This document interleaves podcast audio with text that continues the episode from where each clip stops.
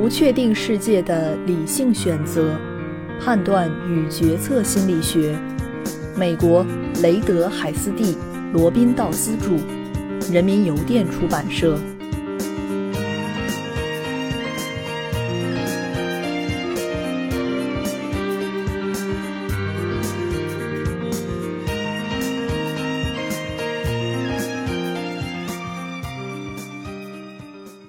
第九章。对后果的评价，基本偏好。你可以决定自己的口味和偏好。译名。第九章第一节：快乐有何好处？著名哲学家边沁曾经将乐和苦比作主宰，认为他们会指出我们应当做什么以及将会做什么。很多人会说，决策的目标能使决策者感到快乐。美国独立宣言也宣称，追求快乐是一项不可剥夺的权利。然而，当决策者被追求快乐的动机驱动时，最重要的不是快乐和痛苦的体验。这个时候，最重要的是我们对结果的预测，以及使我们决策后感到快乐的东西。Daniel Kahneman 把这种预期的满意感称为决策效用。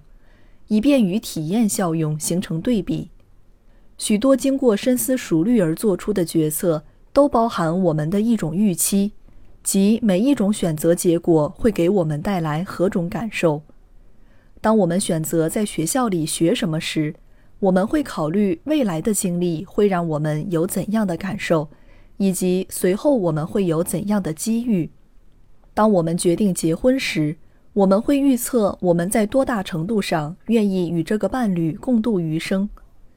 当我们选择一种医疗方案时，我们会评估对于生或死的结果我们会作何感受。我们主观所体验到的快乐或者痛苦的感觉即为体验效用。心理学家刚刚开始揭示这一过程，这些过程常常具有神秘色彩。因为许多评价式反应发生得非常迅速，还没来得及进行完整的认知分析，这些反应就完成了。人们常常会用“本能反应”一词来描述这种评价式反应，因为他们无法从意识水平解释这种反应发生的基础和机制。他们会说：“我就是知道我喜欢什么。”其实，这种无意识的反应过程是可以被认知的。任何需要从记忆或知觉分析中提取信息的认知反应，都多少含有内隐的成分。当然，这也包括任何判断和决策研究者所感兴趣的反应。亚里士多德鼓励人们寻找两个极端之间的居中之道，即万事都要取中庸之法。但是，为什么这个中庸之道如此可取呢？Clyde Coombs 和 George Avruni 给出一个非常简单的原理：好的事物会使人生腻，而坏的事物会逐渐升级。这个原理也可以用来形容人们在量上有差异的选项之间所做的抉择。食物就是一个非常典型的例子。在经历过严重的食物匮乏之后，得到很少量的食物也能给个体带来非常重要的营养价值和愉悦感。而随着食物量的逐渐增多，获取营养的重要性逐渐降低，每吃一口食物所带来的愉悦感也逐渐降低。所谓好的事物使人生腻，就是这个道理。另一方面，随着食物消耗量的增加，食物中的卡路里、添加剂、食糖、脂肪等等造成危害的可能性就越来越大。不仅如此。这些成分的有害性还会逐渐累积和增强。例如，大部分人都会认为，如果每天摄入超过正常水平五百单位的卡路里，其坏处要比每天摄入超过正常水平二百五十单位卡路里的坏处多出不止两倍。Coombs 和 Avruni 用假期的长度作为另一个例子来对此进行说明。远离工作的前几天是很愉快的。但是很快，休假者就适应了度假时的新环境，假期带来的享受开始变得不那么强烈。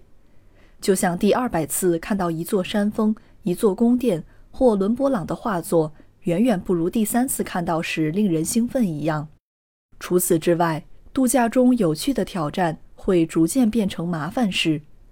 与此同时，由于度假而耽误的工作越来越多，这些都需要以后弥补。因为繁琐工作带来的效应是逐渐增强的，假期带来的这种不好感受也会随着休假时间的增加而逐渐增强。好的事物会使人生腻，而坏的事物会逐渐升级的原理可以用图九点一来表示。当让人逆反的好特征和逐渐升级的坏特征加在一起时，结果是一个单峰函数。并且在某个适中的量上取得最大值，净收益在适中的量上达到最大。Coombs 和 Avruni 已经证明，如果一好的特征逐渐升逆，二坏的特征逐渐升级，三负函数比正函数变化得快，那么四好的体验和坏的体验综合之后的结果总是单峰的。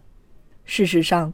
如果每一个特征的评价是可以加总的，那么当起始之和非负，且坏特征的效用函数的斜率始终大于好的特征效用函数的斜率时，总体评价的函数就是单峰函数。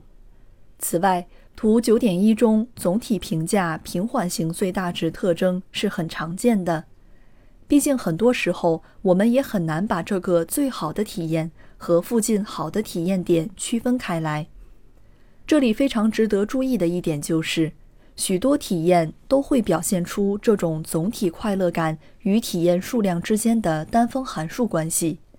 换句话说，在体验的数量上，每个人都会有个人的理想点，并且我们还要注意，不同的人理想峰值的位置很有可能不同。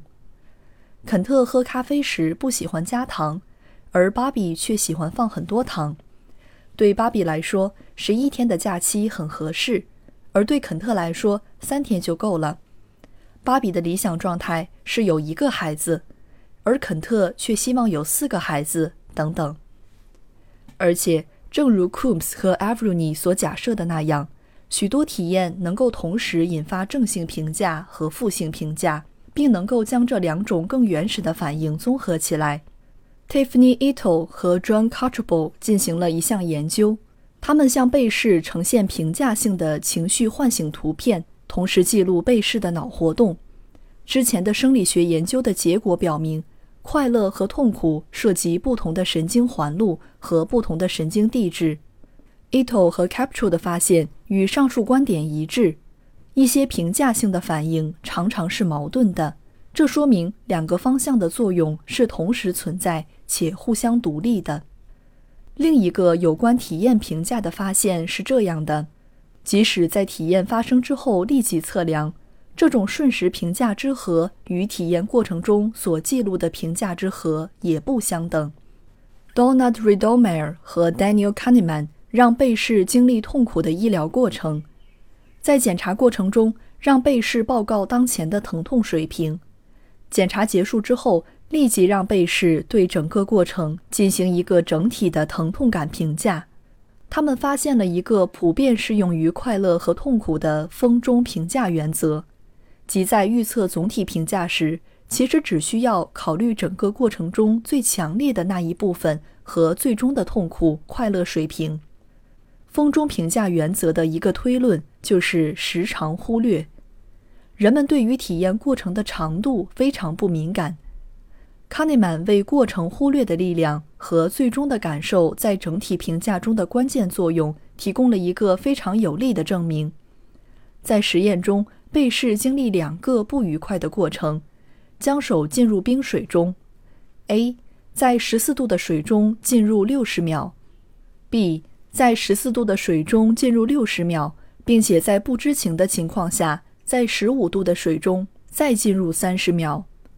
当让被试从以上两个过程中选择一种重复体验时，大部分被试选择了更长的体验过程，而没有意识到客观上后者已经包括了前者，会使人更不好受。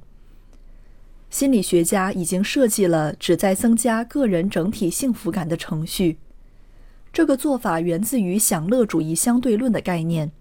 Philip Brickman 和 Donald Campbell 提出，我们如何才能走下享乐跑步机？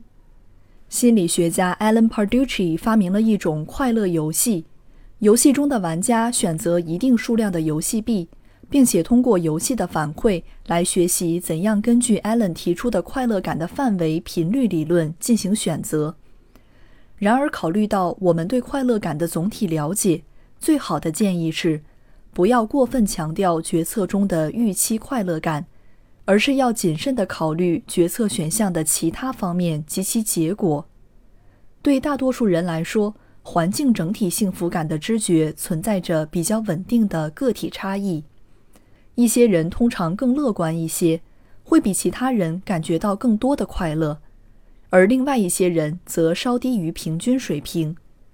对大部分人来说，我们会在一个相对稳定的快乐内在调整系统上下适当波动。换句话说，个体总体幸福感的变化跟我们的体重变化方式比较相似。Sonia Lyubomirsky 告诉我们，虽然个人的快乐调整系统对快乐感有很大的影响。我们仍然可以通过努力来改变快乐的容量。它提供了计算我们的幸福和改善我们的社会关系等一系列练习。通过这些练习，可以增强快乐感。其他人也指出了一些能够改善我们决策的方法。选择一些为我们带来内在满足感，而且我们不会那么快就适应的选项或者体验。也有一些人列了一个所谓的损害快乐的因素的目录，并给出了一些关于如何避免他们的建议。我们也应该意识到，快乐感及相关感受并不是我们在结果评估中唯一要考虑的因素。许多时候，我们会关注预期结果中的其他方面，但有些时候，我们决策时往往采取的是一种非结果取向的方式。我并不是有意决定将报纸放在回收筐，我这样做仅仅是因为我不是一个乱丢垃圾的人。我并不是因为我的投票会对选举结果产生影响才去投票的，我投票是因为我觉得每一个好公民都应该这样做。当然，冲动性也会在我们的决策中起着重要的作用。我并不是要去追尾前面的车。我只是想尽量准时赶到机场乘坐航班。我并不是特意进行性行为，我这样做是因为我能做。